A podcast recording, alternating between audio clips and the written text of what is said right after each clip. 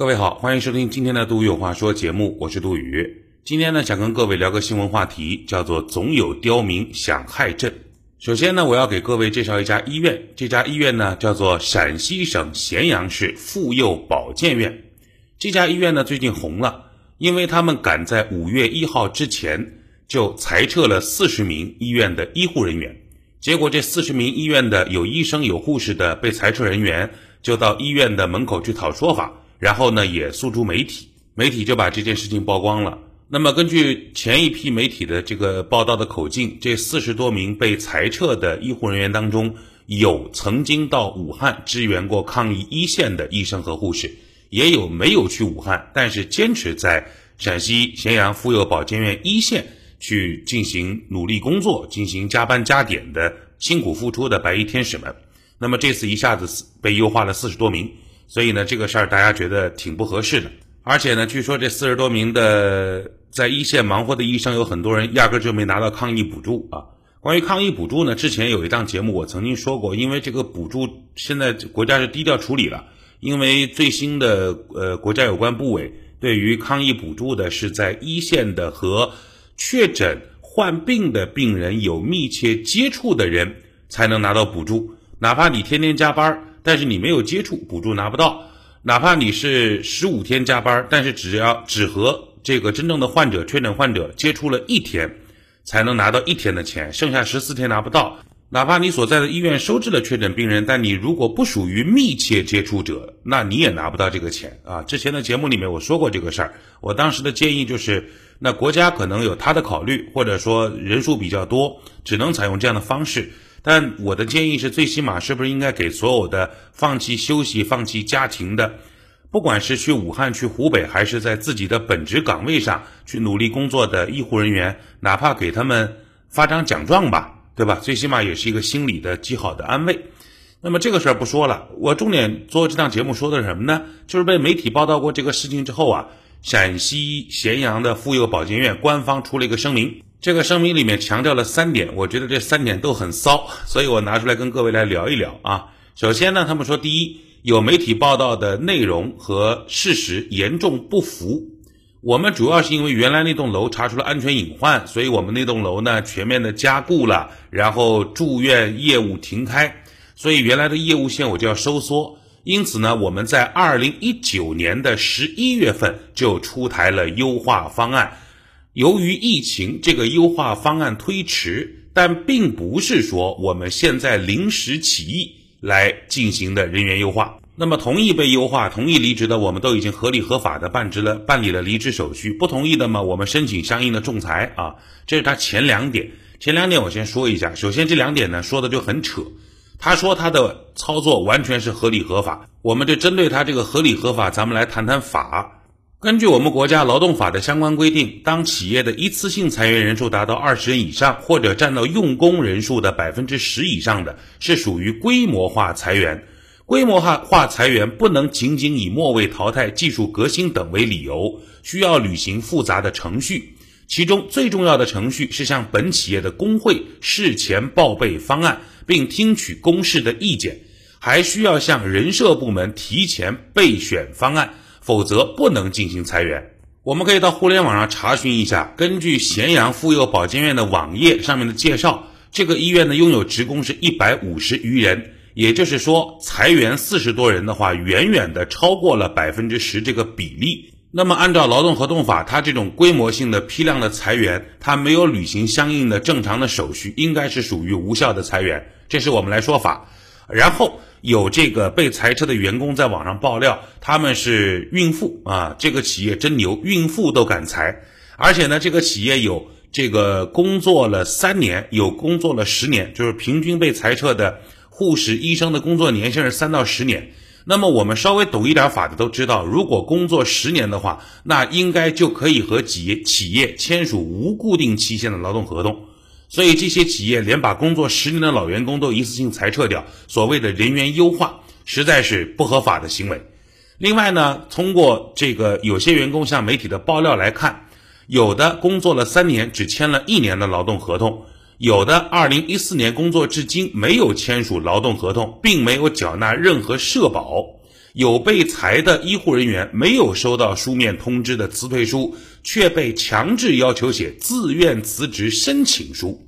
以上的种种，作为公立医院，作为用人单位。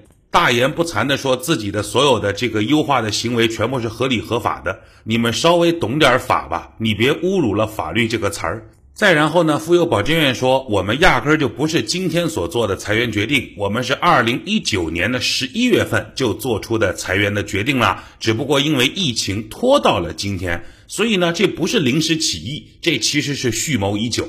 那这样又会带来一个问题。二零一九年十一月份，院方所说的当时的优化方案就已经出炉。请问你们这个“出炉”这两个字是怎么定义的？只是院长脑海当中的一个方案，还是院的班子成员都开会商量过，但是并没有对大家公布？亦或是二零一九年十一月份就把这个政策和哪些人要被裁撤、要被优化的这个方案已经对全院公布了？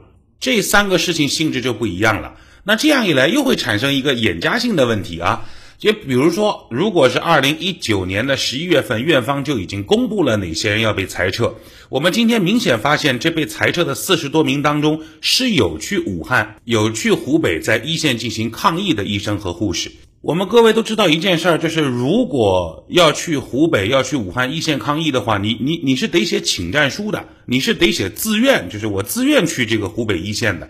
那么，如果我在二零一九年十一月份就知道院方准备把我干掉，我就知道这份工作我保不住了，我会不会写这份请愿书？就是你院方已经这么对不起我了，然后我还没有加班工资，也没有说说清楚的多少的补助的情况下，我到那么危险的医院一线去参加相应的救援，我觉得从个人的道理上来说，呃，说不太通。当然有可能是。比较崇高了，这也有可能，但是常理夺之的话有点问题。同样，我们还知道什么样的人会被优化呢？那就相对来说，就是业务不是那么精或者不是那么优秀的人才会被优化。真正的业务骨干院里面肯定都留着嘛。那如果这些人的业务素质并不过硬，你在最危机的时刻把他们派到武汉一线去，这个好像又说不太过去。你把你们业务素质不好的人都派到前线去啊？那么，如果把派到武汉去的人都是精挑细选、业务能力比较强、又有奉献精神、作风也比较优良的这些优秀的人派过去，为什么他们今天还会被裁撤呢？这件事情本身就是前后矛盾的嘛。好了，以上是针对这件事情的一些歪理邪说啊。下面我说一说自己最真实的内心的看法。其实我特别理解院方，因为疫情一过来，各行各业的生意都不好做，全国所有的医院在疫情期间都会受到极大的影响。所以你说医院这个时候有经营的压力，能不能理解？太能理解了，各行各业都挺难的。因此呢，医院在这个时候呢要优化人员的话，从经营的角度上来说没有问题。医院会分成几种人，第一种人呢叫做事业编，就是有相应的编制的，那这种人不太能动得了。第二种呢叫做合同工，就是医院跟你签订相应的合同。第三种呢就是所谓的劳务派遣，跟第三方公司签的。很多医院如果要动的话，最开始也就是先动劳务派遣，然后再动合同工这一块，然后通过他们的减员来达到增效的目的。这个从经营上来说，这事儿没有任何问题。只是在中国做事情，尤其还是做事业单位的领导，他一定要第一个第一条叫什么？叫做政治过硬，对不对？所以这个院长啊，我他从他这波骚操作，我我觉得他们的智商基本为零。为什么这么说呢？你看这次抗议啊，每个人都付出了或大或小的各种各样的这个这个艰辛的成本。那么其中全国人民都非常感谢的就是白衣天使，最感谢的就是舍小家为大家深入到呃湖北、深入到武汉一线的那些那些救人的人。可以这么说，从一九四九年建国以来，可能现在就是今天这个时刻，我们对于医生和护士、对于医务工作者的那种尊重程度和那种发自内心的钦佩程度，应该达到历史最高点了。白衣天使已经被推向神坛了。那么他们已经被推向神坛的时候，这个时候你要来解除劳动合同。也许从经营上来说，这件事情做得无可厚非，但是从讲政治的角度，这个院长太没有政治头脑了。举个简单的例子，《我是余欢水》这个电视剧看过吧？那个余欢水工作能力那么低下，那那个领导早就想把他干掉了。但是如果当余欢水见义勇为了，成为这个全市人民热议的大英雄的时候，领导说这个时候风口浪尖上，他被捧上神坛的时候，我把他开除了，这事儿我跟谁交代的过去啊？跟谁都交代不过去。所以这个医院呢，铁定是没有公关部门，他们前后两次的公文，你看到的所有的内容。我都不需要看所有的细节，我就感觉到行文当中透露出了三个字，这三个字叫什么呢？叫冷冰冰。且不论你的员工在你的医院里工作了三到十年，没有功劳也有苦劳，没有苦劳也有疲劳。你现在四个字人员优化，你就让人家下岗，让人家失业，这个事儿做的太不近人情，而且他们还是医务工作者。医务工作者在这个被推上神坛的时期，你现在玩人员优化，是不是有些太敏感了？再者，你被优化的人员当中，有到武汉一线、有到湖北一线的工作人员，现在人家刚从湖北回来，你就这我们抖音上全员都在那个刷什么什么警车开道的这个视频，才几天呢？赶在五一之前就把人家全部打回老家，这种做法实在是让所有的围观者都觉得寒心啊！所以你看，领导干部为什么第一条是政治过硬？这个这个院领导班子在这个时候做出这样的决策，都已经不是政治不过硬的问题，是政治智商为零的问题。不讲政治是要走弯路，是要吃大亏的。这个我还没有说，这家医院现在回复当中的第三条，也是我最觉得搞笑的一条。啊，他们前面的回复的两条不就是我们正常人员优化，二零一九年十一月份出台这个政策了和计划了，然后我们现在已经这个和大部分人解决了，少部分没有解决的，我们申请仲裁。冷冰冰啊，他第三条写的最牛，他说，全球疫情比我们想象的更严重，疫情问题不仅仅是国内的问题，很可能引发国际舆论事件。这样不实的报道很可能被幕后黑手利用，或者被国外敌对势力利用，借题发挥，利用疫情煽动不明真相的群众，最后引发社会问题。这是陕西咸阳妇幼保健院写的给媒体的这个声明的第三条啊啊！你现在媒体是帮这四十多个人是吧？你是被敌对势力利用，不要让我们这件小事成为一小撮别有用心的境外的反华分子。啊，作为攻击我们国家这个光荣、伟大、正确的这个黑材料啊，不，我们不要成为递刀子的人，这样的论调熟悉吧？我要给自己的不当言论道个歉。我前面才说陕西咸阳妇幼保健院的领导不讲政治，你看他们是个第三条写的，是吧？大家不要炒作，不要煽动，以防止被境外敌对势力利用。这个话多么的讲政治，这个话的政治敏感性得有多高？可是我想说的是，呸，哪有那么多敌对势力啊？这个心理学上有一个病啊，叫做被迫害妄想症，就是你整天都觉得总有刁民要害朕，哪来那么多境外敌对势力啊？也许真的有境外敌对势力，可是人境外敌对势力知道你陕西咸阳在哪儿吗？人家境外敌对势力吃饱了撑的，闲的没事干。就专门找到你一家地市级的这个妇幼保健的医院来整你们的黑材料来进行反华，那我就觉得这届反华势力的水平实在是太差了。你也太会给自己脸上贴金了，而且呢，这个开了一个不好的头。这个不好的头是什么呢？就是你看啊，现在各行各业的生意都很难做，大家生意都不好。据我所知，有很多老板真的已经是撑不下去了，或者在苦苦支撑。有的老板是卖了房子、卖了股票换了钱给员工发工资，有的老板真的是到处欠了一屁股债去保留这家公司，因为只要公司在，只要员工在，只要疫情总会过去，我们终有翻身的那一天。这是很多民营企业到今天，老板都在一肚子委曲求全的撑着公司办下去，而作为一家国有的公立的医院，人家很多民营企业的老板还没说裁人的时候，你叮咣五四把这个人一顿裁。你有没有点大局观呢？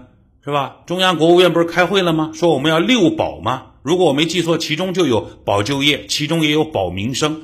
这个时候，这个风口浪尖上，你作为国有企业，你能不能为保就业，你能不能为保民生做出一份你的贡献啊？即便你做不了贡献，你也别添添乱呢。人很多民营企业在那苦熬苦业的都撑着，结果你第一个先怂了，你这事儿办的实在是没有起到模范带头作用。而且呢，乱扣帽子，啊，人家找你理论，人家希望评评理，人家希望要个说法，这就是境外反动势力了。